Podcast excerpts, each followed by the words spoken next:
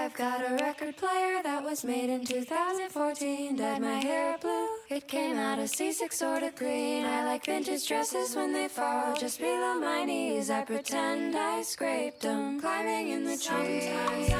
欢迎收听女大学生，欢迎收听女大学生，欢迎收听女大学生。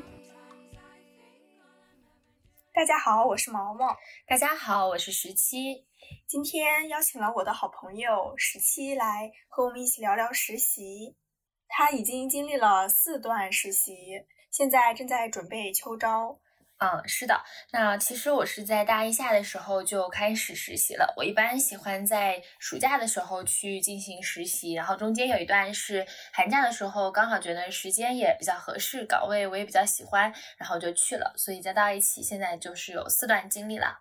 那为什么十七大一就要开始实习呢？呃，其实当时也没有觉得一定大一就要去实习。首先是我们学校。实习的氛围也是比较浓厚的。然后我当时在大一下的时候，只能说是一种机缘巧合吧，就是在那种社群里面看到了一个 JD，然后我当时就在想，看那个 JD 的时候就觉得，哦，这个人描述的这个职位需求不就是我吗？然后我就抱着一种试一试的想法就投递了，然后没有想到就过了，然后就真的开启了我的第一段实习吧。哦，刚刚你说你们学校里实习的氛围很浓厚。那你们其他同学也会和你一样吗？就是他们都是大一就开始实习。嗯，我觉得也分专业。然后其实像我们学校的话，呃，比如说理工科的话，他们几乎是不怎么出去实习的。然后甚至有一些理工科是学校会给他们安排实习，所以他们也不太需要自己去外面找实习。那其实我是学管理学的嘛，然后特别是我的专业，我读的是人力资源管理专业。那我身边的朋友的话，其实呃也有去实习的，但是并没有很多说像我一样大一下就去开始实习的。呃，为数不多的我们班，我认识。是大一下就开始实习的是一个男生，然后像我们学校比较卷的新传专业的话，他们就会呃比较早出去实习。我觉得还是看学院氛围吧。然后我觉得这个实习这个点就是只要有一个人开始了，大家就会被莫名卷起来了。就好像上个暑假有人实习了之后，下个寒假一定会有人问啊，同学你的上一段实习到底是怎么找的呀？我也想去实习。是的，是的，我们寝室已经。全部开始实习了，因为毛毛开始实习了，所以现在毛毛已经是他们呃宿舍里面的经验大户。那你为什么？你不是学的人力资源吗？嗯，那你第一段实习是人力吗？嗯，其实我每一段实习，除了中间有一段是完全是跟人力有关的，其他都不是很对口的。我的第一段实习，它其实是像是互联网里面的渠道运营，然后是。在管理校园大使团队的，然后当时我的 mentor 跟我讲的是看中我的点也是，他觉得其实这个管理校园大使团队的这个工作本质上在很多公司里面确实也是 HR 来做的，只是我们当时那个公司它是一个项目制的，就是它是互联网嘛，然后它就是呃所有人都是针对以这样的一个呃产品去做。呃，一些运营的，所以当时就直接找了一个专门运营这个团队的人，而不是说让 HR 来做这个运营团队的事情。然后当时可能也是看到我是人力资源管理专业，而且也是学生这个身份嘛，可能跟呃学生之间打交道会比较合适，所以才选上了我。所以跟人力资源管理专业，我觉得只是有一点点契合的地方，但是不是纯人力的工作哦，所以我觉得也挺好的。就是在第一段的话，我也锻炼到了非常多，然后成长了很多。那就是你，你投递非人力岗位的时候，你不会觉得就是专业不对口，然后不会选你吗？不会啊，完全不会。特别是我地段的时候，其实我才大一，然后，然后我的解释就是，很少有学校会在大一的时候放专业课让大家去学，因为很多学校的像转专业都是在大二上的时候才开始的，所以他大一的时候并不会设置太多的专业课程。如果是这样的话，他转专业出去也比较难了嘛。呃，而且我觉得大一去实习有个点，就是本质上你没有学到太多专业的东西，它是一个缺点，但是也是个优点，就是你可以跟面试官说，就是虽然呃你是这个专业的，但事实上你没有碰到太多这个专业课，所以他们就不会说，呃，那你为什么不选垂直的专业的东西啊？你都没有碰过垂直专业课的东西，你凭什么？其实你大一的时候，你说我去选人力有什么优势吗？我也不觉得，因为当时我也只学了管理学的通识课嘛。嗯，对，是的，我觉得。就是我找实习的时候也是，就是我感觉好像大家也不怎么看你是什么专业的。但是我朋友，就是我室友找实习的时候，他们就会问，就是是不是只能投财务岗的？因为我学的是审计。嗯，但其实根本就没有关系，就一点都不会被限制的。嗯，其实我觉得从。呃，毕竟我是个人力资源管理专业的学生，我觉得我我去揣测一下，就是人力他们背后的一些想法吧。我觉得，特别是像在招实习的时候，他人力并不会太看这个吧。然后他其实就是你有这个技能跟他吻合就可以了。就是像我第二段是有点偏新媒体运营，然后市场的那种。我当时就觉得，其实因为我本来也想学新传嘛，然后我有时候也会发一些。呃，自己的朋友圈啊，自己的小红书啊什么的，我的 mentor 看到我的那些，然后他也会觉得我很有审美啊什么的，所以就是我觉得是一些软技能上的素质上的表现，所以可能会被 HR 看中啊这样子。对，是的，是的，我感觉实习好像就你的相关的作品和经历更重要一些。对的，对的，实习的时候就是其实最好。对大大部分的公司来说，都是，呃，你上一个或者上几段的实习中有跟你下一段你要找的实习中有重复的地方，他们是会比较喜欢的。嗯，好了，下一个问题是你的第一份实习是怎么找的？就 如果我什么都没有，又没有作品，嗯，那我觉得就是一种运气，好，也没有啦，运气跟实力加成吧，我觉得就是两者是。叠 buff 的那种，嗯，然后我刚刚也有讲，就是其实我是在呃那种社群的 JD 上面看到这一份岗位嘛，然后我觉得我说运气，就是因为我的直系学姐其实就是校园大使团队的，然后是她帮她的 mentor，也就是后面带我的那个 mentor，就是在我们学校去宣传要招聘这个岗位，所以被我看到了，然后我当时就觉得，嗯，什么做团队管理的活动啊，然后做一些产品方面的。就是宣传啊这些，我就觉得我还是蛮匹配的。比如说，他要需要在学校有比较多的人脉资源啊等等。然后我在大学的时候，我就参加了很多社团，然后我觉得在这方面我是有优势的，所以我就投递了。就我觉得，就是怎么找实习这件事情，就是首先你要有这样的一个机遇，然后还要什么，就是你要有敢于去投的勇气。因为我很多朋友他就是看到了，但他并不会去投，他就觉得他凭什么选我呀？哦，我有什么能力啊？我为什么要投？我投了肯定上不了，他们就不想去做简历了。很多人就是懒在了第一步，就是根本不想去做简历，然后就说啊，他们不会选我的。但事实就是，其实如果你认真的去打磨的那一份简历，然后你投过去，就真的可能会有机会。我记得我大一的时候，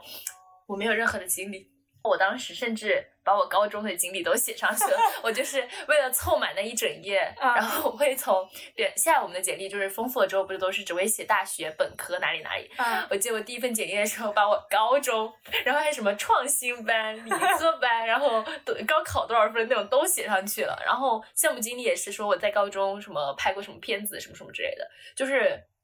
我当时也发给了，就是。我在大一认识的学姐，让她帮我看。我说我这样会不会让人觉得我很幼稚啊？然后那个学姐就鼓励我说：“她说怎么会呢？那你就大一，她还希望你有什么样的简历？”就是什么样精彩的简历呢？对吧？大家都是大学过来的，又不是不知道。对呀，大家都懂嘛。嗯，对，真的就是最难的就是第一步。对，就写简历。对，大家就是不要懒在第一步。而且我觉得简历这件事情，就是其实越早投入是越好的。对，因为其实你后面就是不断的在基础上就是打磨加就行了。你的模板可能一辈子四年都是用那一个，但是你就是在内容上不断的完善而已。是的。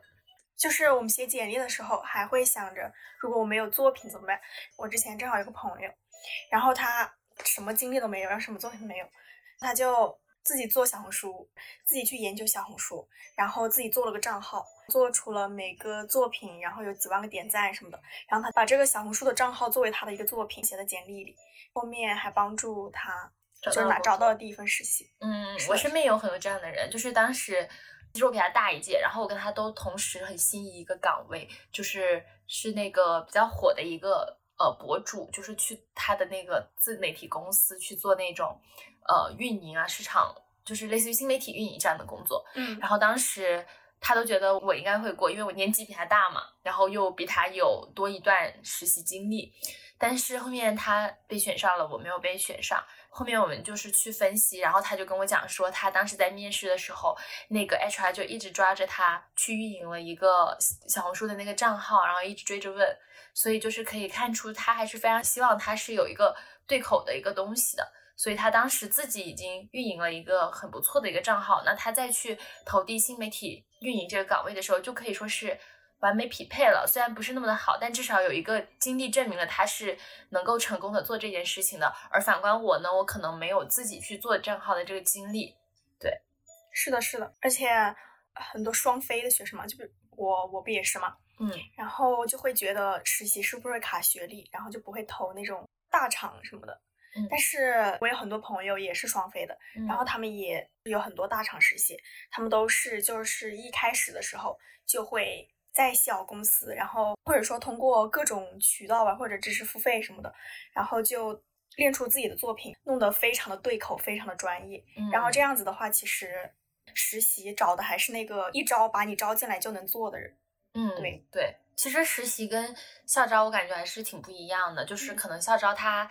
现在可能卷一点了，但是我感觉印象中的话，校招都是可能会除了看你现在有没有这样的能力以外，可能会看你对这个公司。的一些认识够不够深刻，然后匹不匹配，然后他对你的评估，觉得你是不是有潜力可以完成这样的一份工作的。而实习的话，他可能因为需要就是用人的比较急，可能在培训上面虽然也会培训，但是不如校招会有比较完整的一个培训带教计划。嗯，所以他可能就会希望你是来了，然后跟你讲我们要做一个什么样的事情，然后他跟你讲一点点，你就可以开始自己做了。嗯，对，其实我有很多朋友就是。他实习的时候，他的 mentor 甚至就跟他不 base 在一个地方，就是正常交流也是通过 企微啊、飞书这种。嗯，对，所以我觉得就是用人不一样吧。所以可能如果找实习的话，如果大家找不到实习，我觉得就是可以想想我要去投的那一份实习，它有没有什么就是呃，我可以从其他的途径去积累作品的。就新媒体运营就是一个非常好的例子。是的，但是它也是嗯比较容易找到吧。其他的可能还要去就是寻找一下哦。人力也可以，就是我想到了我自己，如果投人力岗位的话，也有个就是在学校，一定不要忘记学校的资源。你可以去学校的什么人力资源培训部呀，然后你你想要去做新媒体运营的话，你可以去呃校官媒呀做那个新媒体运营啊，对啊，就是还是学校还是给大家本质上提供了很多途径的，就是可能大一的时候大家学校经历会写的多一些。嗯，是的。如果你的学校没有什么特别多的资源，你可以去校外找嘛。嗯，对对对，其实校外也有很多活动啊，对对对，对我感觉就是大家可以多去小红书什么的搜搜那种招聘公众号。就是我之我记得我大一的时候，因为我当时还非常想要去做一个传媒往传媒方向发展的这样的一个人，所以我当时就是真的就是去小红书搜什么传媒生必关注的公众号，什么什么。什么传媒什么实习生呐，什么传媒什么什么圈啊那种，就到现在都一直关注着。对，是的，是的，我现在之前找实习的时候，小红书全是这种东西。对对对对对，嗯，好，正好讲到这里，那我们来就跟大家分享一下找实习的心得。关于哪方面呢？嗯，首先我们是从哪些渠道找的？嗯，可以，我们开始讲干货了，大家可以记笔记。好，其实。我的话，我的每一段经历，就是我觉得已经可以概述挺多找实习的途径了。嗯，我第一段实习经历，呃，实习的机会是在就是私域嘛，就类似于你的社群，嗯，去找到的。然后我不知道像毛毛双飞，他经常说他的双飞学校可能机会没那么多，但是我不知道你是不是有没有去挖掘你学校有没有那种什么呃实习群啊这样子，因为我们学校是有非常多，就是可能。都不是学校自己专门开的，是那种很厉害的学长学姐，他们自己觉得自己有很多机会，有很多招聘的机会，他就直接拉一个社群。就是我身边很多朋友，他们就是自己随便开一个群，然后就有两三百人的，就是人在里面，就是蹲那种实习。对，这个就是私域。然后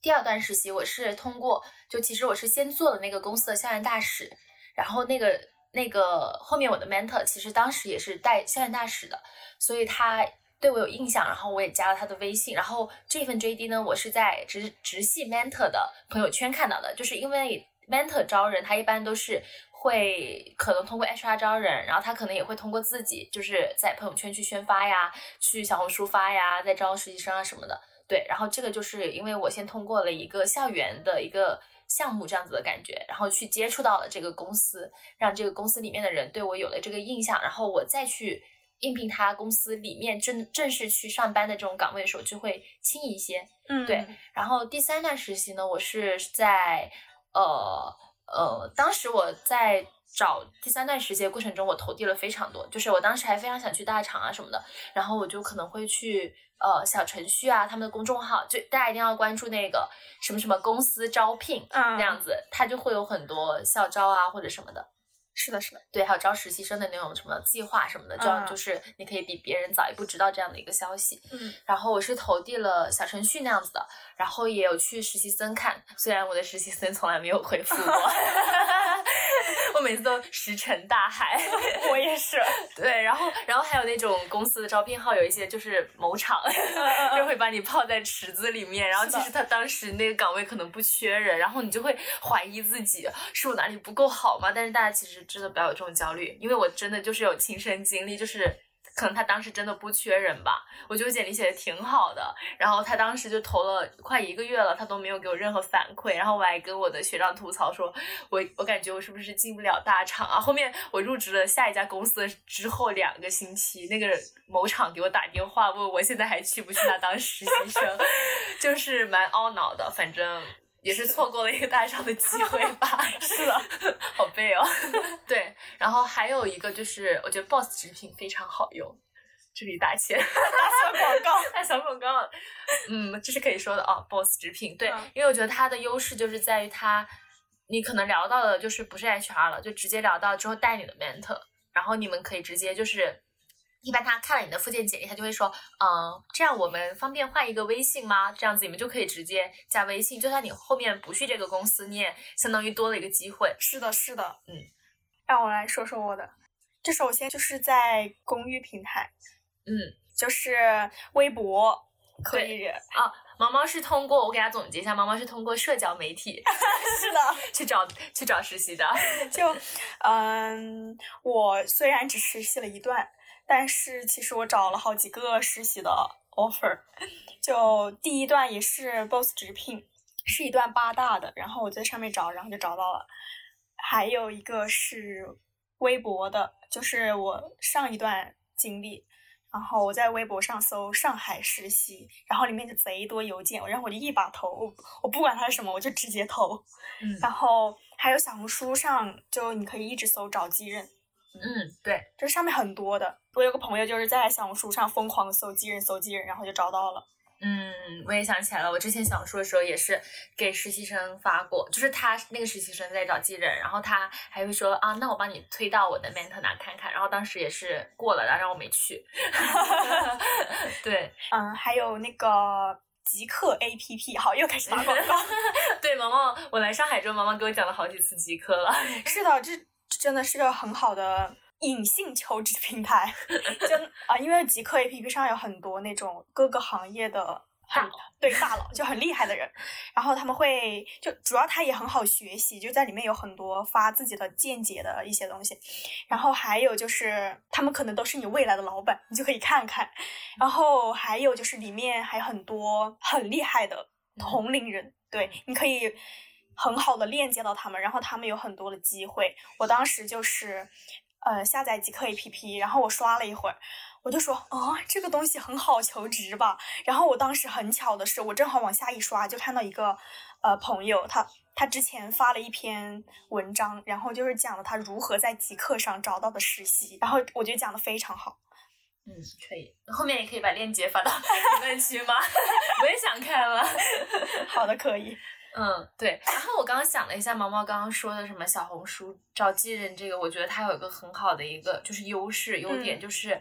它一般就是实习生在发招继任找继任的时候，他一般都会把他自己实习的感受。很真实的写下来，然后可能会把那个公司他在工位上的照片，这个公司的照片，然后他的一些什么福利啊、嗯都拍出来。因为我很容易，我实习的时候很容易被公司的福利吸引，每天就就是惦记着那种什么下午茶。笑死了。嗯我就想到还有就是，还有就是一个播客群，我觉得这也是一个很很牛的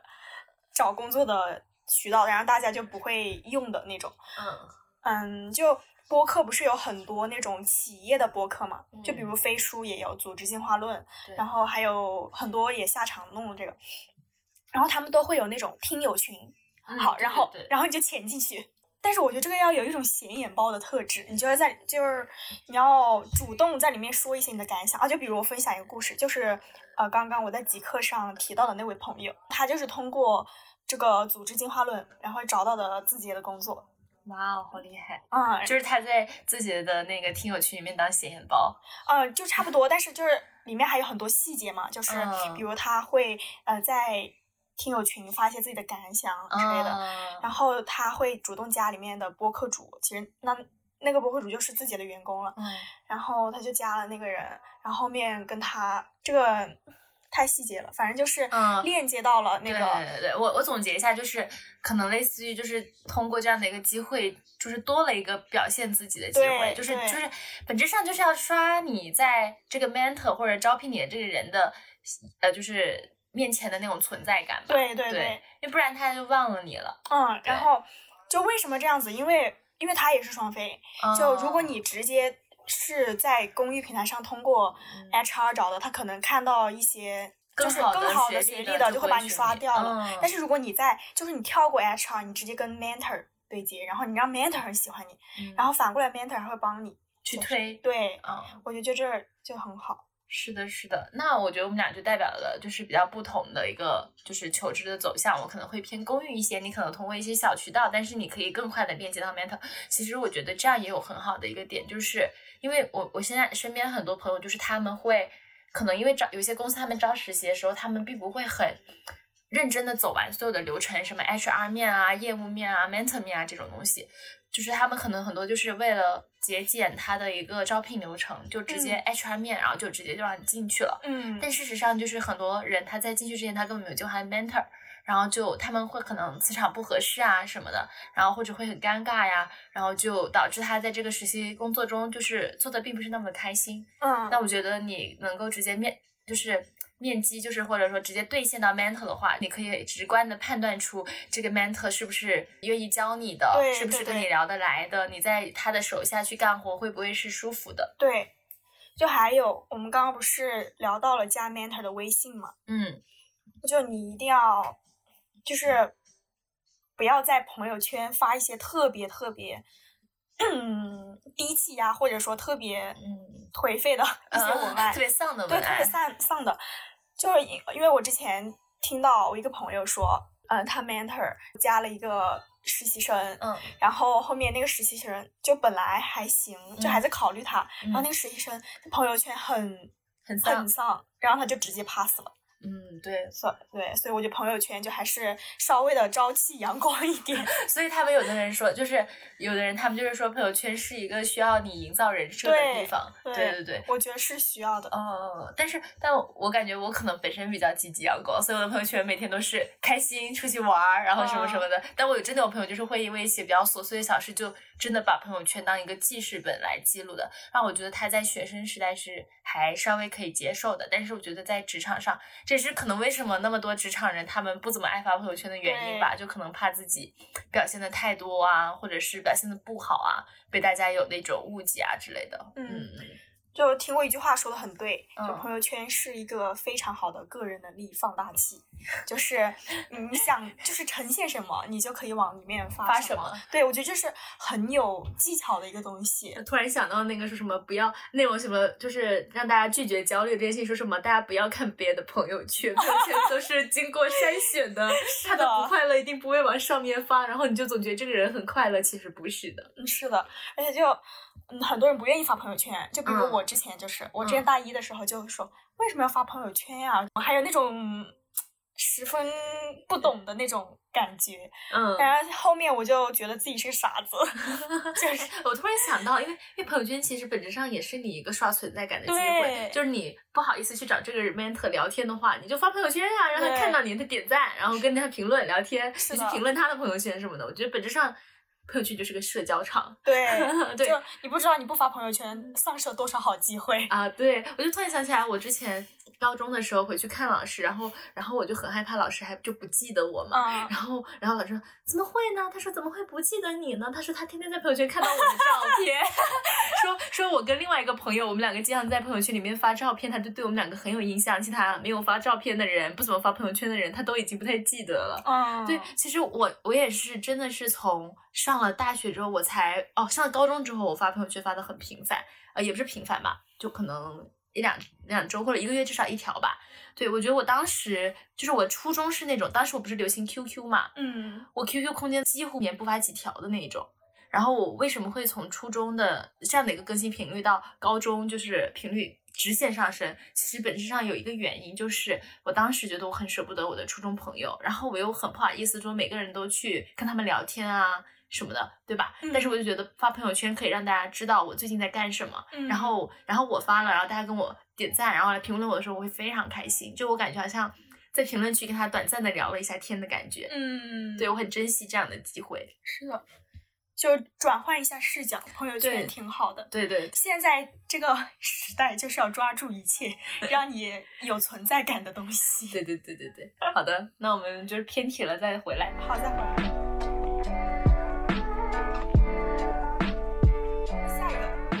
的逻辑，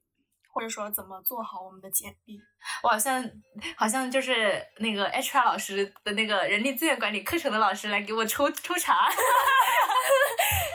但是笑但其实我真的没有学过，就是在专业课里面学到说简历要怎么样去写。对，啊其实但是我们是可能更从 HR 的角度，我们会写职位说明书。嗯就是写这个职位的任职要求，嗯软技能的能力，然后一些硬技能的能力这样子。那我觉得从简历逻辑来讲，这个我只能从我自己写简历的来看，嗯 嗯然后我呢是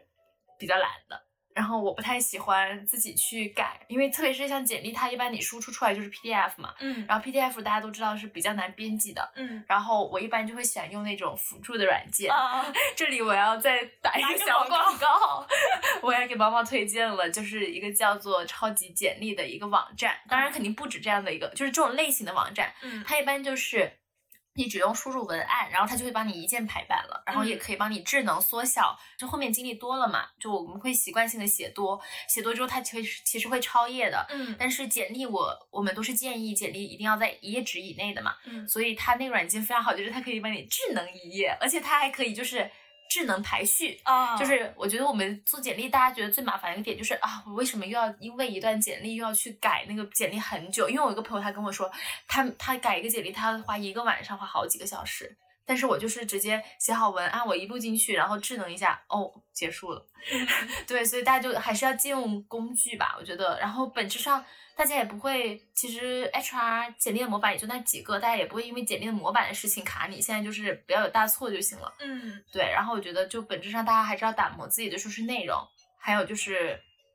嗯、你的该有的东西要有吧。我觉得那 HR 看简历，他们不是有那种，大家可以去小红书参考，他们说什么，就是那个 HR 看简历的时候，每一块都是几秒钟，几秒钟，他会给你定下来，什么照片一秒，然后校园经历五秒，然后嗯。实习经历十秒，嗯。然后那个技能证书两秒，对吧？嗯然后一个嗯简历差不多就三十多秒就结束了。对，大家可以去看那个，然后你就会知道你的着重要放在哪里。然后，呃，我我觉得大一、大二可能大一就是经历少的时候，你可以把校园经历往丰富的拓展的去说。然后我觉得可能到后面高年级的时候，肯定就还是实习经历为准。嗯对，然后我觉得实习经历也是要有取舍的写吧。他们之前会说，就是你要有针对性的去做自己的简历，不能海投，因为可能像我其实中间是有一段 HR 的经历的，对。那我觉得，如果我再去继续投 HR 岗位的时候，我会就我就会保留那份经历。但是如果我之后想要去往业务啊、互联网的运营啊什么的去方向去靠近的话，跟 HR 并不是那么的对口的话，我就会把这段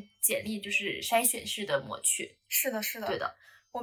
就是每段经历，之前听过那个一个姐学姐分享啊，嗯她说她有很多那种经历库，就嗯每个经历写一个嗯东西，嗯然后写你不同体现的能力是什么起来，嗯。然后之后就可以用上。对对对，而且你在写简历的过程中，本质上也是一个剖析，然后回忆自己做过什么的一个过程。像大家就是秋招嘛，我不是要秋招的，然后面试的时候不是都会有那个保洁八大问嘛？他们都说要做保洁八大问之前，你要把你的人生都回忆一遍，你到底有什么 高光时刻，你就把它记下来，对，然后把它写成一个 case，对。啊，你让我想到上次我跟你一起去餐吧，我们对，我们在餐吧点了两杯奶昔坐在那里，然后聊天，我们在聊我们我做的这个播客，嗯，然后当时也聊到了实习，然后就说对，好，然后实习就突然问我，嗯什么来着？我说现在要用 STAR 法则写一下你这段经历，你要怎么写？好，一下就给我问懵了。我说啊，然后我就我就那里结结巴巴的、支支吾吾的说，然后我就说了一下，然后实习姐说好，让我来帮你说，然后就一下子就顺出来了，我说好厉害。对，因为因为还是有套话嘛，什么啊就是什么从零到一，对，然后要就是 STAR 法则，应该大家都知道，就是 situation，不知道可以去搜一下。对对对，action results 嘛，就是你一定要把你的起因、经过、结果给它完美的展现出来，就像写小作文一样。嗯，对对对对对。但是后面好像经历丰富了之后，我很多就是前面也跟我说，说简历里面倒是不是很需要用 STAR 法则写，就是。呃，把你做了什么写清楚就可以了。然后 STAR 法则可能更多就是在面试上，你去讲一个经历的时候，因为本质上面试就是你要讲故事，然后讲一个动人、打动人的故事。事 还有，我觉得那个简历嗯，很多大家都是看长板，就是看你的最长板是什么，不用面面俱到。就比如说你的绩点，嗯然后实习经历，然后各种各样。就如果竞争没极度激烈的情况下，其实大家都是看你的最长板。就你的如果最长板一百二十分，可能嗯他就会不看你的那个七十分左右的东西了。嗯对对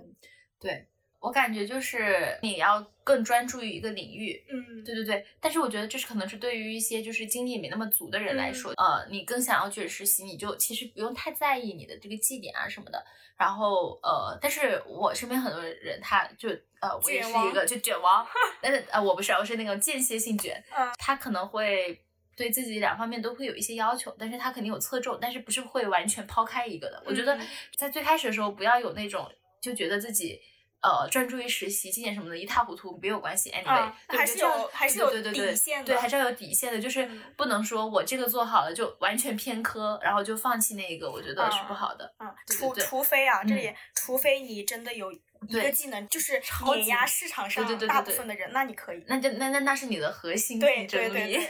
那你就有核心竞争力了。对对对，而且我觉得毛毛刚刚说那点，我我不是很赞同，就是我很怕大家被我们这种想法灌输了，然后嗯就本质上的认为自己就是不能两手抓，但是哦那实际也不是的对，实际上就是你还是要去试一下，然后你不能一开始就说啊，我肯定做不好这两件事情，大家就一定要都去试一下，其实不是，你就不知道你自己的潜力在哪里。对，开头还是不能这样，就是你到了最后，嗯你要有取舍的时候，你要有知道这个思维。我觉得大家就是在遇到这种很难去平衡的，然后确实觉得自己精力过不来的时候，你可以在以这个思维去做一个取舍。嗯像我之前，呃，我当时是，呃，我就讲我在学校学习期末考的例子，因为我平时也不怎么就是认真，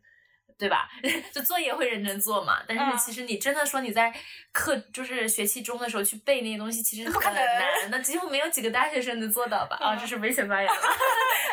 对，然后大家就是可能都靠期末抱佛脚嘛，然后我当时就是真的是在期末抱佛脚那周。而且我是一个理科生，然后就是当时还要考什么毛概啊这种，然后就是嗯真的纯背嘛。但是我又是对它又是必修课，而且我对自己的那个绩点的底线有很高的要求。然后当时我就觉得特别累，我就真的是两天复习概率论啊、微积分什么的那个，我忘记哪个学期了。然后我还要当时去声乐团的表演，然后那一整周我就是在一直在表演的那个排练厅，然后就在下面看。背那个毛概啊什么，我当时就觉得我凉了，但是我就没有放弃吧。我觉得就是看书，就是看到我困了，然后早上就是很早起来，然后我当时就会觉得就困那一天没事的，然后我就就是真的很很努力去做这件事情，然后就最后考出来成绩也挺不错的，然后那个也没有耽误。是的，是的，我们我和十七嗯都有一个共同点，就是我们考前嗯，考前一周，对，会逼自己。嗯，考前是一个狠人，是的，就是直接学完一学期的课。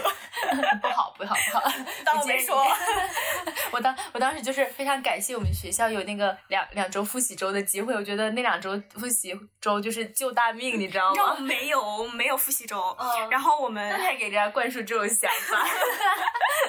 我我就是直接就是上课就开始开始自己的复习计划。啊，嗯那我也有一个就是缺点，就是因为我我上课的时候我我有点你都要认学不进去，而且、哦而且我我有那种就是责任感，我老是感觉老师在认真给我讲知识，我不听就算了，我还干自己的事情，对他好残忍。好，就是要是和我一样没有责任感的，你就可以上课做自己的。好的好的，笑死了。然后我们刚刚讲完简历要怎么写，下一个。啊，简历弄完了，好，面试。我我是一个不怕面试的人，你呢？我我是有点怕的啊，你是有点怕的。啊，我是那种就是就是可能面试开场前半个小时我才开始讲啊，我那个等一下自我介绍要怎么讲？那种，哎，这个这个也不鼓励啊。不鼓励不鼓励不鼓励，因为我对自己有很清晰的认知，而且我是那种就是张口就来，我觉得有一点是因为你的表达能力很强。哦还可以。嗯对对对，没有，本质上就是我很清楚我每个时段干了什么事情，然后我也知道我要应聘的这个岗位，我应该重点讲哪一段，嗯而且嗯讲了好几次了嘛。大学不是老师都会说什么，你要准备一个一分钟的自我介绍，啊，五分钟的自我我介绍，介绍三十秒的自我介绍。是的，是的。就大家讲多了，慢慢就知道了。对，但是我不鼓励，那个是因为我找的那个实习，我感觉就是面试应该不会太难。就如果大家就是面试那种大厂，像我之前面试某公某 大厂，我不知道能不能说某厂，嗯然后就是他当时那个就是感觉竞争会非常大那种，然后我就是真的有提前好几个小时准备吧。好，提前好几个小时。没有，但是虽然是好几个小时，但我前一天已经有点紧张了那种。哦但是小小厂就是就是觉得呃，就是走个形式啊，然后让大家了解到你，然后你也搞表达出你对公司和这个岗位的喜欢就可以了。嗯当时这么觉得的。我们是完全嗯。就是没有这个意识，然后也没有做什么准备。然后我记得我刚开始嗯。弄这个东西的时候，嗯。我就一直在小红书上搜我如何进行自我介绍，如何面试什么什么的。嗯然后后面刷多了，感觉其实挺套路的，就感觉他就是小红书上的有一些套路。嗯然后我感觉就是面试这个东西，嗯还是要你更加清晰的认识自我，就是你不能太套模板了，是的，有时候就是要更真实一对点。对，我我我是那种就是真诚走天下。然后，然后我之前也跟我朋友探讨过，就是我说我感觉我骗不了 HR，我觉得我就是一骗人我就开始不行了。然后嗯我朋友就说，他说他也是，他说他，但是他其实觉得，就我们俩都觉得，就是只有真诚才能打动人。然后，但我不知道 HR 是不是这么想的。我我的观点是半真诚，就是嗯你有一技巧，然后你有那个意识，然后你可以嗯说一些稍微嗯，没有那么那么真诚的话，但是你本质还是要有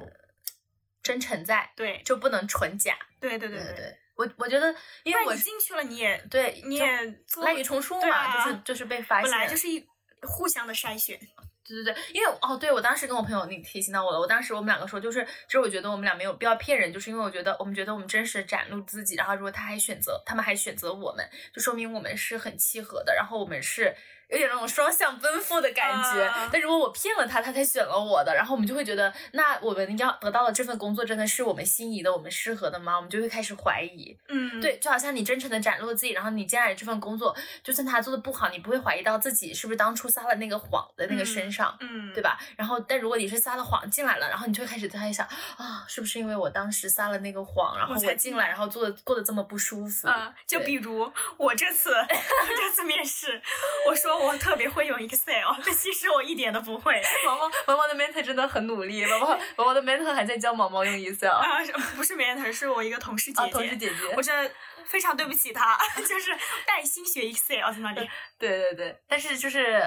就是因为他对你还挺好啊的，对对对但有些 mentor 就是就不他会教的他不会教，就是他啊说、你不是进来说你会吗？对啊，就开始刁难你，啊然后就说你不能自己学吗？这样子，对对对对对。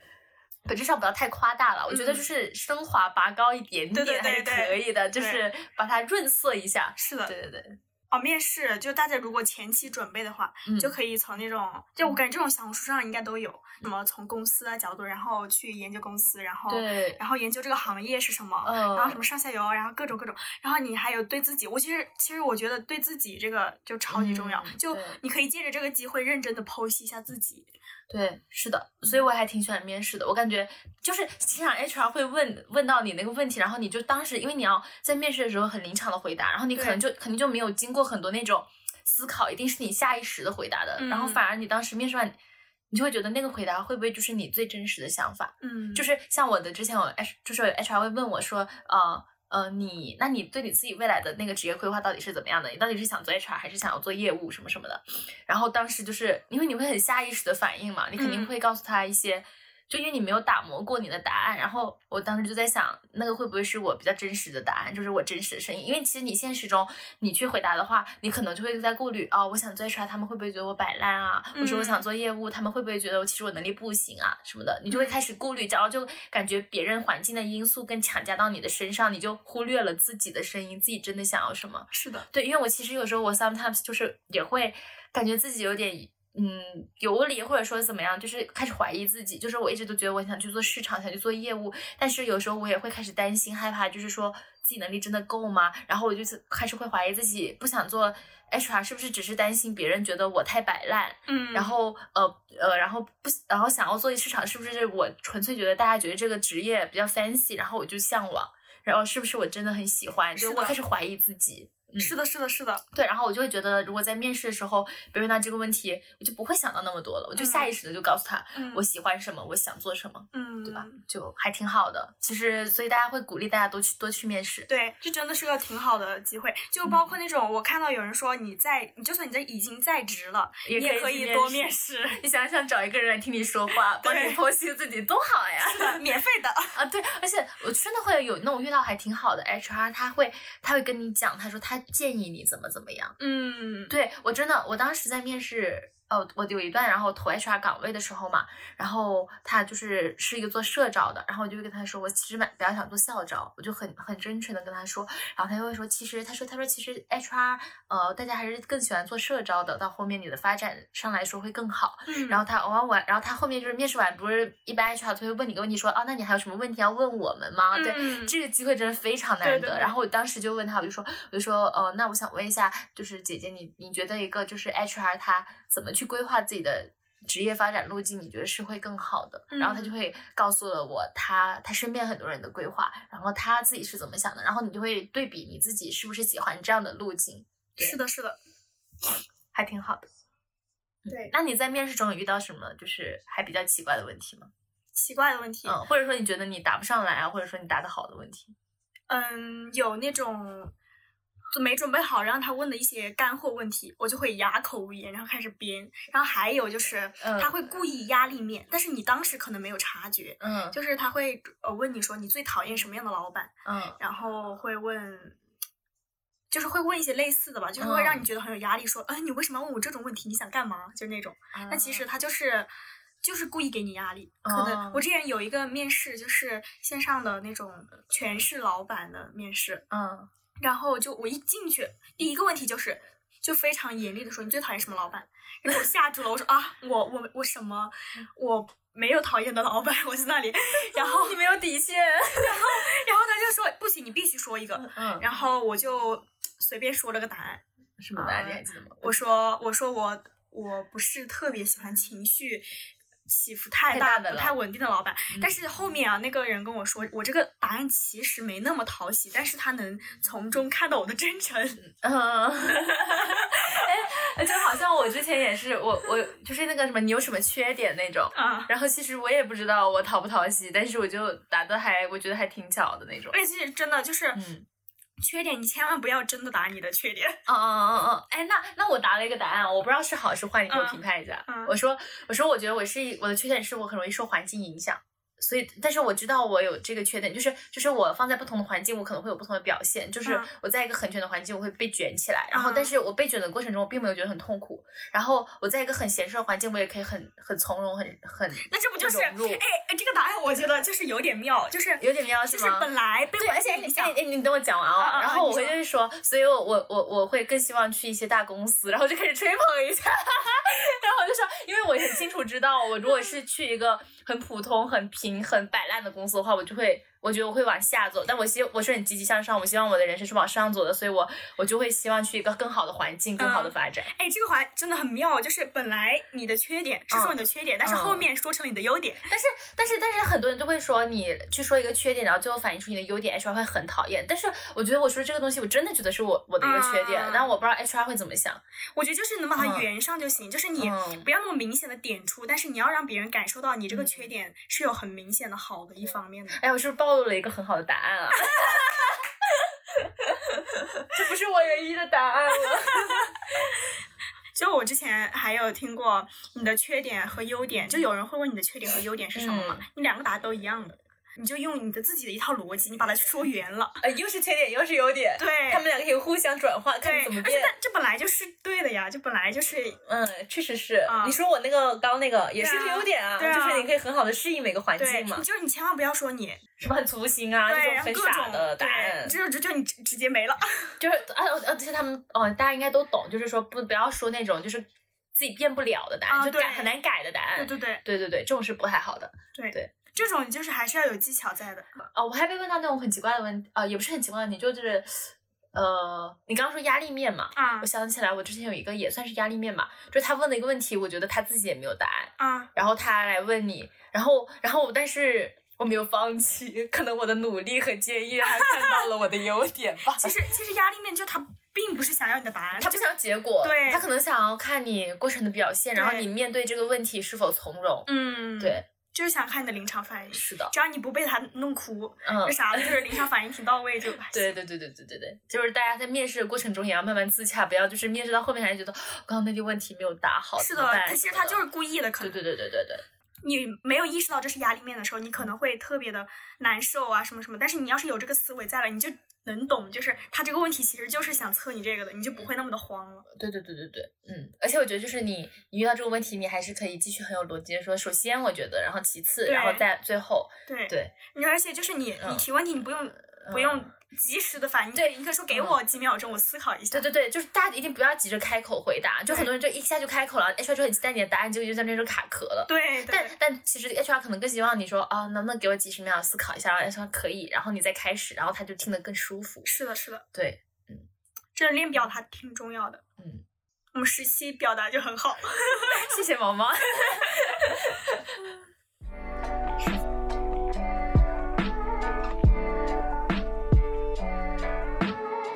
实习最近不是在秋招吗？你觉得很紧张吗？嗯，其实我还没有完全进入秋招的状态啊，因为对，因为我刚结束我的暑期实习嘛。是的。然后我是因为前几周吧，我一个很我觉得还挺厉害的朋友，就是他有很多段实习，就是他大一就进腾讯啊那种，然后就是一直在大厂什么字节啊那些里面跳来跳去，跳来跳去，然后去了很多个。呃，公司很多个城市，然后非常卷实习，他是那种几乎日常都会去实习的那种人。然后我们大家一致认为他就是卷王，就是实习职场卷王。嗯。结果他上几周我看他发朋友圈，就是说他投了好几家，然后都简历甚至就被挂了。然后就是因为看到那条朋友圈，我才突然意识到啊，我简历还没改，然后我就开始慌了，然后我就开始去改简历，然后开始投，然后我陆续投到现在，可能投了六七个吧。对，就所以不算非常紧张，因为我我一直就是给自己的限的，就是我在，因为我还在异地实习嘛，我还想在还在上海，我就想先好好玩玩这几天，然后回去之后我再认真的投入到这件事情中去。是的，我发现就是最近有个现象，就真的就业环境不是很不好嘛。对。然后我之前就跟别人聊天，嗯，然后他说他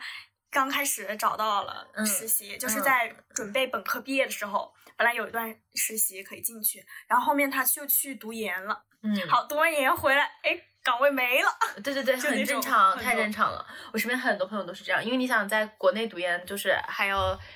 两三年这样子的，就是整个环境就会变得很快嘛。对，所以所以现在也，我当时我记得我大大一大二的时候，很大二的时候吧，嗯，我当时就在犹豫要考研、保研还是。留学秋招对留学，然后然后因为因为我姐姐是考研，然后我呢，呃，当时绩点她大一的时候还不是很好，然后我是后面慢慢变好的，然后当时我就觉得我保保保不了研，然后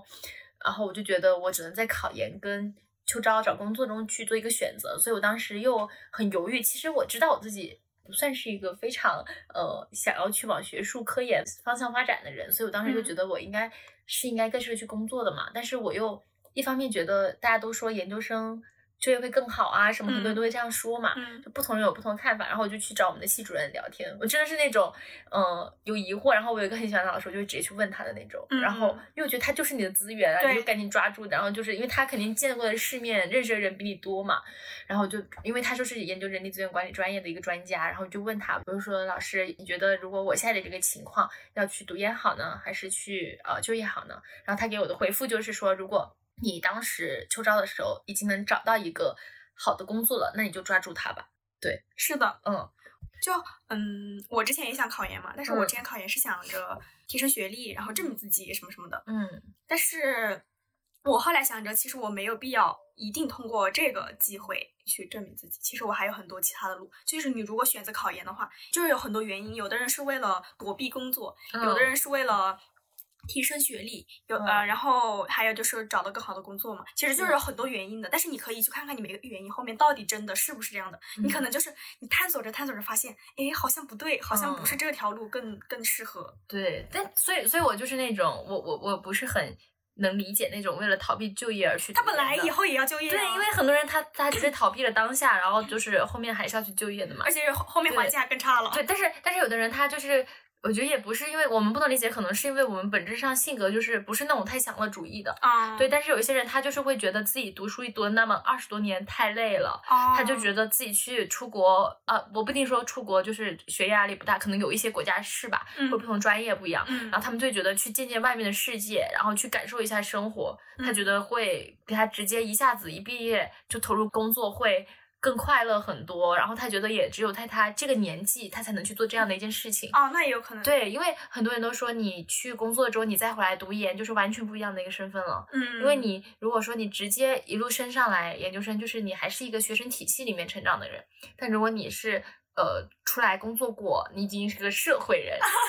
社会工作人士，然后你再回去读书，那个心境就完全不一样了。所以大家就可能会很珍惜这种嗯学生时光学生时光，对，然后他选择去读研，我也可以理解这一种，嗯，我也是，我也是。对就看大家还是本质上就是要剖析自己想要什么吧。，就我觉得大学真的就是，嗯，嗯，就洞悉自己一定是就大学最该做的一件事情。对对对，其实你很多很迷茫、很不知道怎么做的那些原因，其实都是你没有那么的了解自自己对对对你就跟着那种大众的声音一起走，但其实你走到最后，你发现我根本就不想要这个。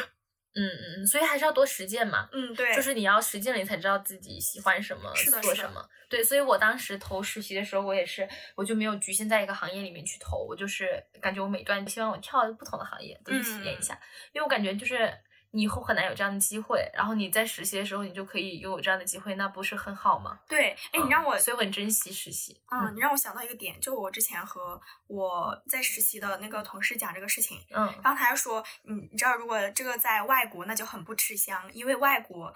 他们就你毕业了，他都只看你那个你那一个岗位，就看你相关的经历，就你其他的经历他完全不看，就只看你这个对口的，就这就说明你在大学你要实习的话，你必须垂直实习啊。嗯然后我就说啊，那这样不是很不合理吗？就大家都没有自我探索的机会了。然后他就说，因为因为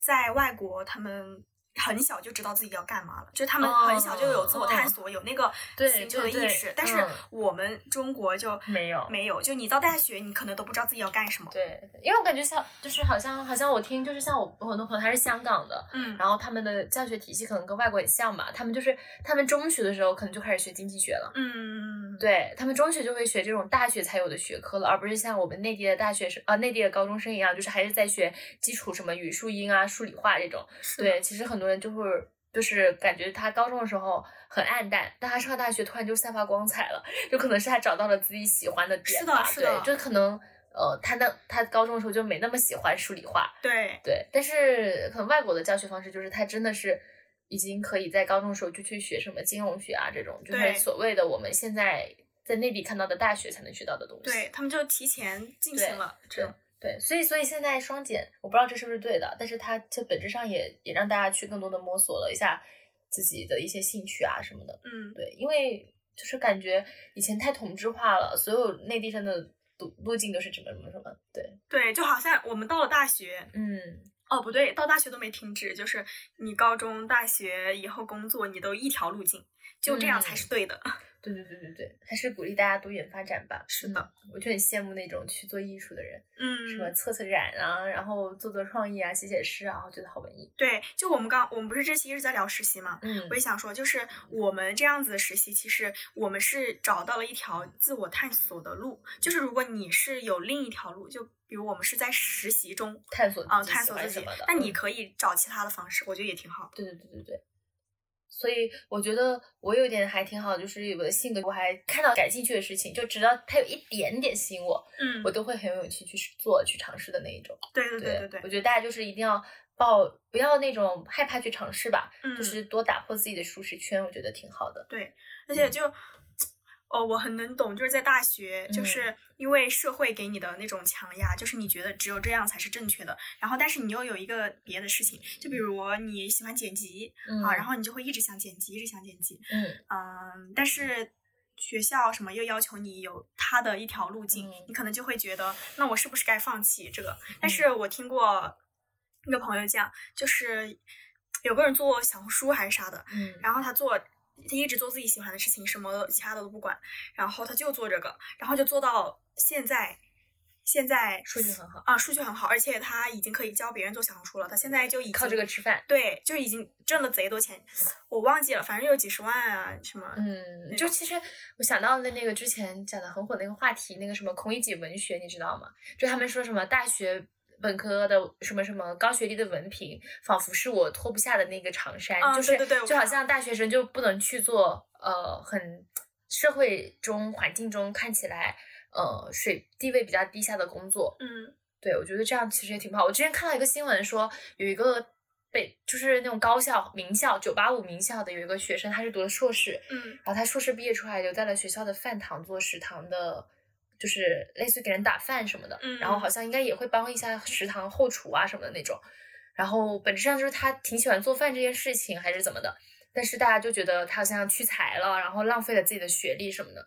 我觉得很多人不是有那种之前还是哪个名人，他就是很勇敢的时候，就在大学的时候就辍学了嘛，因为他在当时就他很明白、很清楚的明白自己想要什么，然后他知道就是大学文凭不能给到他，他就嗯，对，就我我觉得我很我很认同一句话，就是嗯。我最近才听到的，就是真正厉害的人，大学是教不会你什么的。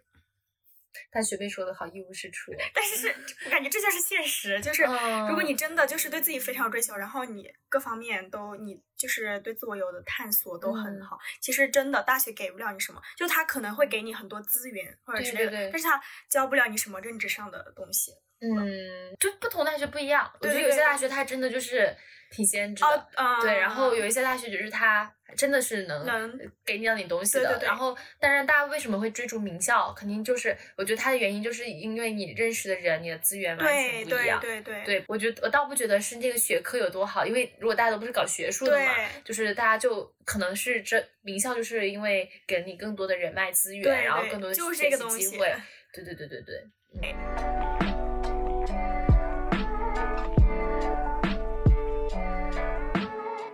好，最后一部分，我们来讲讲我们的实习经历。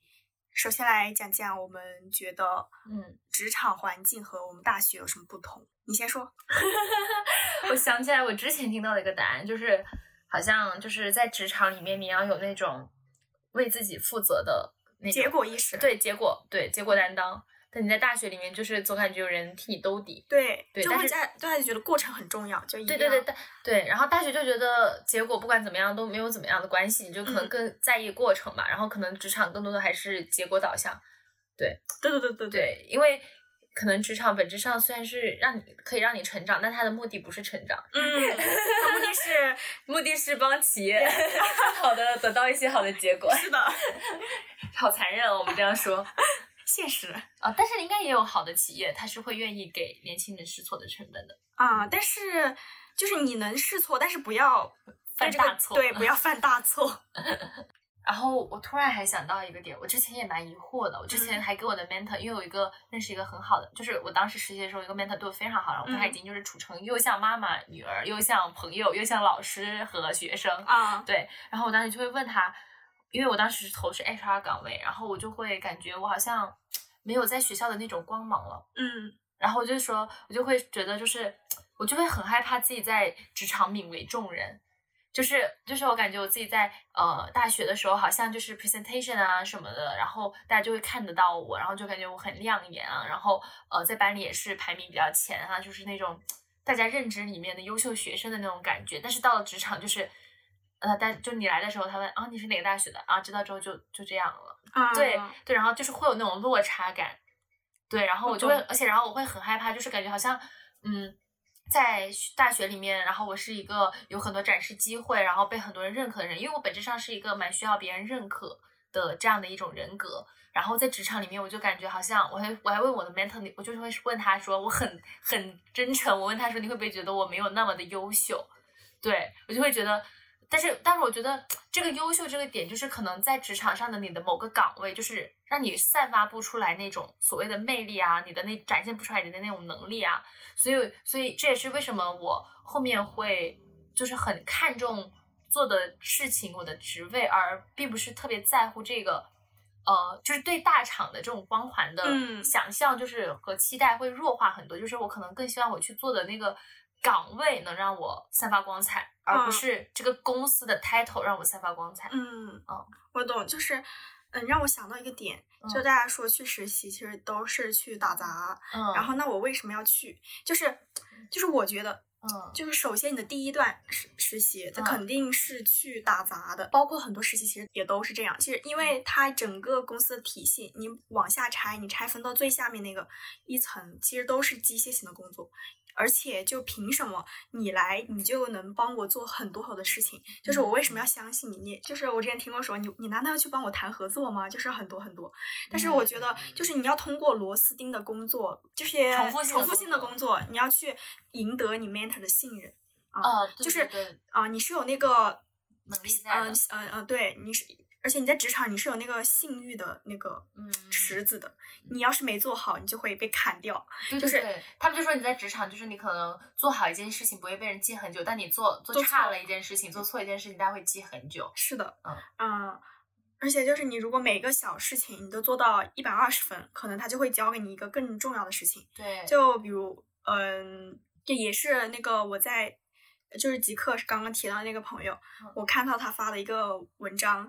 他写的。他之前他 mentor 让他做一个很机械性的工作，就是呃录入每个人的信息嗯啊、就是每个人他能做什么，然后录录到他们的系统里面去。嗯好，然后他就做的非常认真，他每把每个人的能力啊，然后明就是都大概的有有了印象。结果嗯当时他 mentor 有个团队，正好有个人突然离职，他突然走了，然后那个职位有空缺，需要有一个能力的人来，他突然就记到，就是他之前输入的时候有个人适合，他立马就给他 mentor 说，哎，这个人可以做，嗯然后他 mentor 就很觉得他很、哦很好，哦对。对对对，就是你把一个很小的事情做得很亮眼，就是大家就会很相信你。是的，是的。其实，其实我觉得我的两段，我有几段时期也是，就是难免会有一些跟 Excel 打交道，就是要录入一些什么东西啊，或者是整表啊这种工作。但是，但是就是我记得我这段时间的时候，我有个姐姐就还跟我说，她说她给我就她给我发了一个微信，然后我印象一直很深，就我会记别人的鼓励记很久。啊她说她会说什么？说我做的很好，说她说呃我我觉得你远不止如此什么的。这样的话，然后嗯就会让我觉得好像我的未来还很可期，然后他真的能从我的一些工作中能感觉到，其实我有更强的能力，只是现在我要做的这份工作并不能让我展现出这样的就是更更深的能力，但是他已经让对方能够感觉到，其实你拥有这样的能力。是的，是的。对，还有一个点就是你刚刚不是说大厂光环什么的吗？嗯我觉得确实，就之前我也有大厂光环，就会觉得进去的人都很厉害。还有就是比如说金融圈、金融圈、什么投行什么各种各样都很厉害，我觉得。但是就是后面你去跟大家聊天，然后你去看，你会发现，就好像大家做的都是很没有真正得到能力锻炼的事情。其实嗯就是他们可能会通过面试啊和简历啊，然后就是让你觉得你自己特别优秀，但是你其实进去你并没有真正的能力上的提升，然后反而你去一些小型一点点的，然后或者说超级个体的那种团队，你有你有真正的一些锻炼，一些能力的锻炼，你可以跟真的跟很厉害的人一起做事。我觉得就是要看评判，就是我们说的也不绝对，就你自己去看看你最近手头有的对，然后你正需要什么，你可能你这段时间你需要锻炼的是，你觉得你需要很高效，就比如我想去一个大厂，那我可能是我觉得就是可以去认识很多厉害的人，这个是我想去的。那有可能还有说。呃，我想去看看里面的高校，但是我不一定说我是去里面学真正的业务知识的，就是你要明白你要去的学的那个点到底是什么，到底是什么，就是我搞清楚到底最吸引你点的是什么，然后能帮助到你的点又是什么。对对对，我记得我之前也问过一个 HR，然后他就是我问他，就是在一个中型大厂和一个大型大厂中间不同的岗位，一个是。呃，一个是可能偏基础一点岗位，一个是可能偏业务比较比较有挑战的岗位。然后问他要怎么选的时候，他就说，其实他觉得现在已经过了进大厂的最好时机了，确实是。然后我感觉大厂就是他筛的筛筛选就很机制就很严，然后就是本来就很难进去，然后进去了之后，我并没有觉得。好像真的有把大家都用上，我不知道，我没进去过，感觉好像是啊，不要得罪大家。然后，但他他给我的回应就是，他觉得其实如果他有一个小孩的话，呃，如果他一定真的很喜欢那个大厂的 title 的话，那他给他的建议就是，他一进入这个大厂就是。疯狂的去社交，疯狂的去认识人。对对对，因为他很多大厂里面的人，就是可能真的是你今后的一些人脉。是的，对，然后读了个有钱赚的 MBA。对对对对对对对对，就还人脉，其实可能是大厂给能给你的最。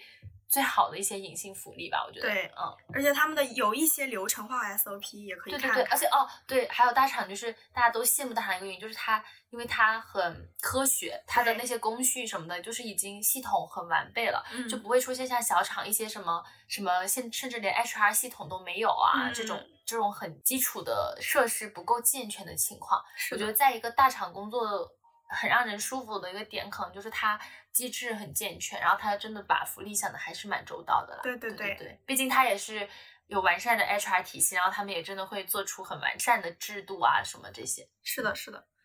大家一定要知道你做这个事情，你最想获得的是什么。你要是是特别盲目的，就是你可能就是听到我们这期播客，你会觉得哦，实习好。好重要，就感觉很重要哈，然后你也盲目去投，你去投，但是你可能就是你还是先停下来思考一下，你到底想要什么样的？对，还有什么样的实习？对，就我们就是你看很多很多人啊，有的卷绩点，有的去找实习啊，有的又干别的事情，其实就那都是表象，可能他们已经思考了很久，我为什么要去卷这个？这个到底对我到底有什么用？但是你可能就是你会学了表面，但是你却不知道自己真正想要什么。嗯，对，就我们都只是参考而已。对，哦，我觉得我为什么会大一下去实习，还有一个点是，我觉得我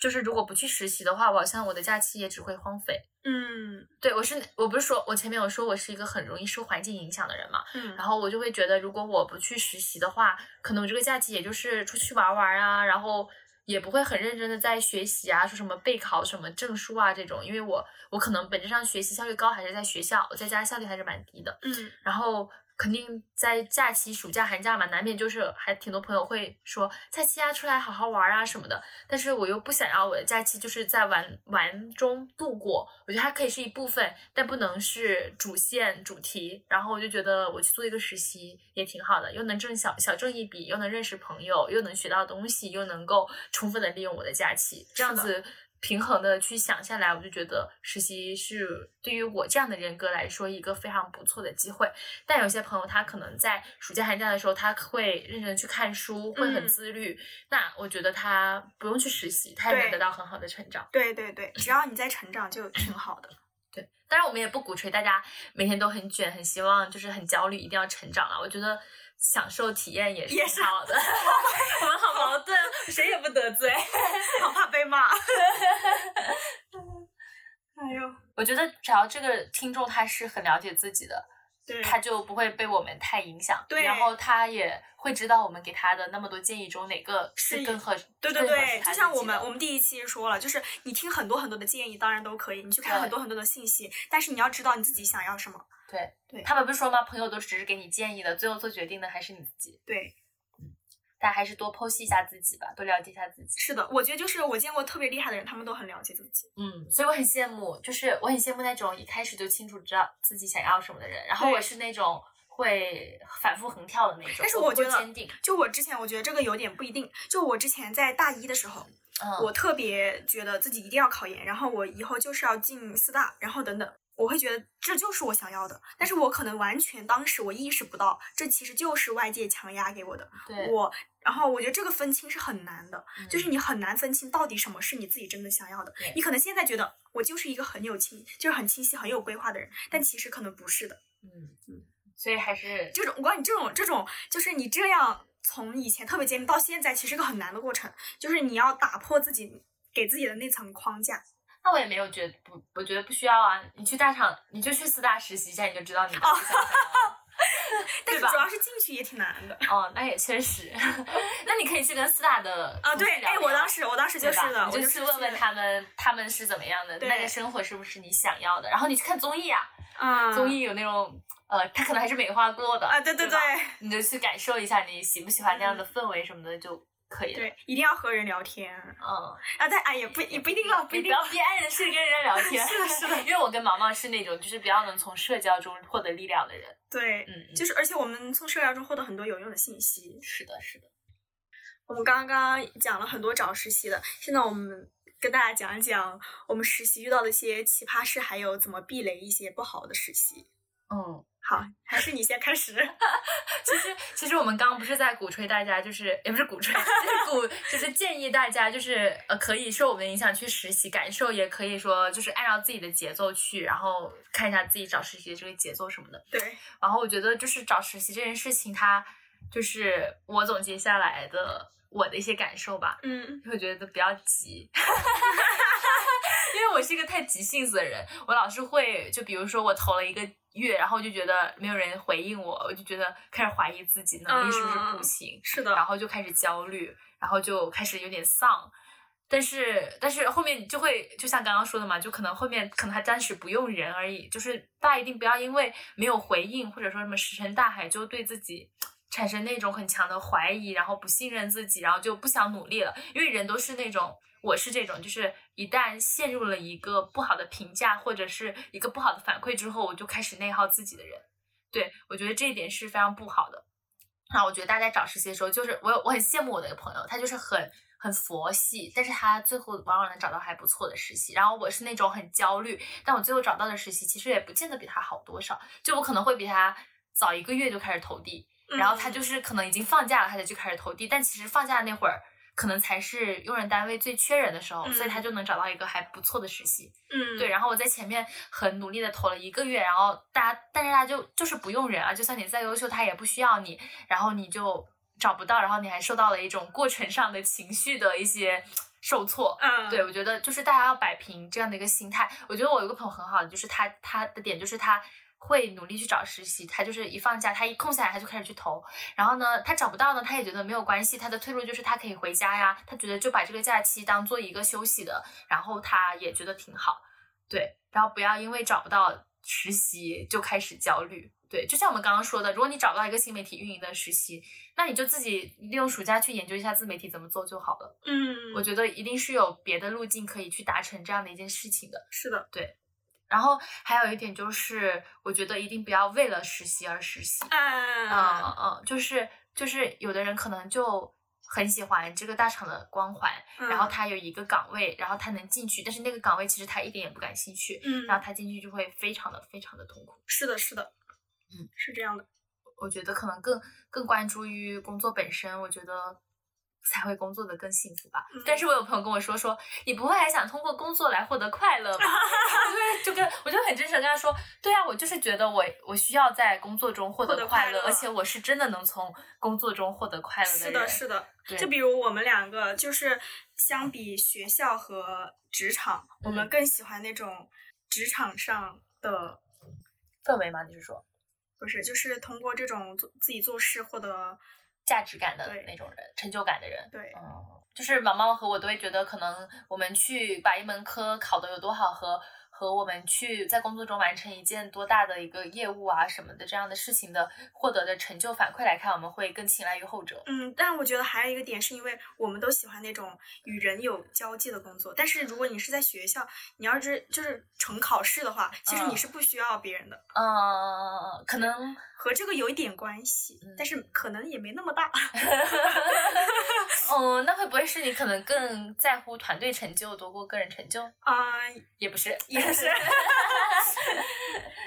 笑死我了！哦，最后我们录了好久了，我们用一句话来给大家总结一下，我们到底想要表达的是什么？是的，其实我讲了好多，我觉得我一直在疯狂输出。对 我觉得我好像就是现在没有太被大厂光环所挟持了嘛，然后我觉得。最后我实习下来的一些体验啊，我都是一些很正向的反馈。但反而我有些朋友，他去大厂实习，他这样会在朋友圈说这个工作干不下去了，什么那种。然后这样对比下来，我还觉得我的心态已经算是属于一个中间吧，还不错，就是不算很偏激，也没有很摆烂的那种状态。嗯。然后我感觉我想要表达的总结，今天我想表达的一个东西就是，我觉得如果你。是一个在上学，然后你觉得你真的想要去在实践中获得力量的人，那我其实蛮建议你早一步比别人实习的。嗯嗯，对。如果你你实习完你觉得不好，那你就大二的时候你休息一下呗。我觉得你早一点总是会比别人先知道一些东西吧。嗯嗯，因为我有很多朋友，就是他会觉得我好像大一去实习就就比他们了解到很多。呃，新的就业环境啊，然后真的一些企业里面的东西啊，这样子，我觉得我还挺挺看好的。而且我觉得大一下去实习，嗯，完全不可怕呀，大家就勇敢去吧。对，我呢，我想说的其实刚刚之前提到过了，嗯，就是我觉得不管是实习，还是你要考证，还是你选择自己的路，就你一定要关注最。你内心最底层的原因到底是什么？你不要因为别人所说的，啊，或者我们给的建议，嗯，其他人给的建议，你就觉得这条路是好的。最重要的是，你问自己，啊，你到底喜不喜欢这样子？你这样子的原因是什么？如果你每一步都想好了，你之后就是不管别人怎么质疑，你其实内心都有答案。不管别人说什么，你都知道我这样选是有原因的。嗯。那我还想补充一下，嗯，我觉得我们两个在找实习上面都其实会有一些隐形的阻碍，对，就是对于毛毛来说，可能是他的双非的背景，嗯，然后对于我来说，可能更多的是我的专业限制，嗯，就是好像他们会觉得人力资源管理专业就没有办法去做业务，然后觉得双非就进不了大厂，就大家都会有那种所谓的刻板印象，然后这种隐性的。刻板印象就会可能植入在很多人的脑海中，然后以至于他们就觉得自己去做投递的这份工作只是一个浪费时间、浪费精力的工作而已。嗯，但我觉得，嗯，只要你想清楚了，你觉得你跟这个岗位是适配的，我觉得就勇敢去投吧。就算你是海投也没有关系啊。我觉得就鼓励大家就是要勇敢去试。对，而且我觉得真的要要有那种配得感，就是我经常会，比如说我勇敢去试了之后，我还会返回来内耗自己，就我会感觉被选上是一种幸运，我不会把它更多的归咎于我觉得我真的有能力去做这件事情，而是觉得是不是其实这个岗位竞争压力没那么大呀，开始怀疑自己，其实就会觉得自己好像反而没那么优秀。我之前真的有这样的状态，但我现在不会了。然后我就觉得真的要有那种配得感，我真的很认真的，之前在问了我一个 mentor 说我们这个岗位。很多人在竞争吗？他说对呀，我在那么多人中选择了你，我就很谢谢他的那份给我的一种很正向的反馈，然后对我的那种肯定和坚定的选择吧。然后我觉得我在在这些正向的反馈中变得越来越好，越来越自信。对对，然后就让大家最后总结就是，大家一定要有寻找自己热爱的工作和公司的勇气，然后一定要有呃获得这份职业的配得感。对，说的真好。好，那我们就下期再见，拜拜，拜拜。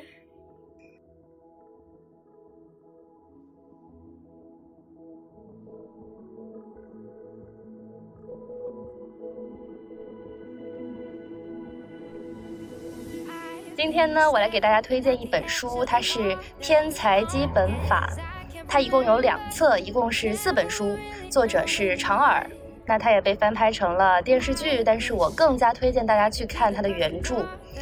其实，在翻开这本书之前，我一直以为它是一本言情小说，但是到后来我发现它讲了两个基本的命题：选择和命运的关系，天赋与努力的关系。书中还讲述了爱与遗憾。主人公林朝夕呢，在草莓世界，也就是书里面的现实生活，是三位大学哲学系的大四学生。而爱因斯坦智能方程作为穿越到平行时空知识世界的钥匙，给了林朝夕重新选择一次的机会。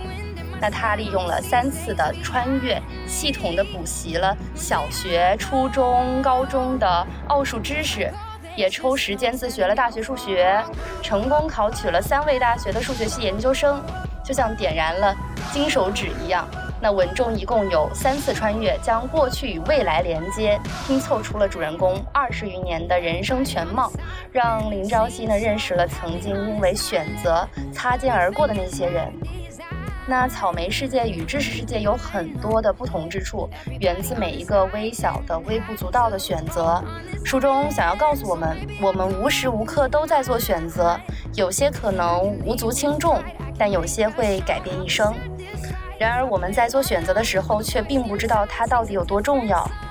作者长耳说：“这从……”作者长耳说：“这从头到尾都不是一个狗血、纠结、复杂的、充斥着人性善恶的故事，它只是源自于一个微不足道的选择和一个几乎无望的坚持。”那最后，我想送给大家书中一句我最喜欢的话。世界上大部分的事都没有太大的意义，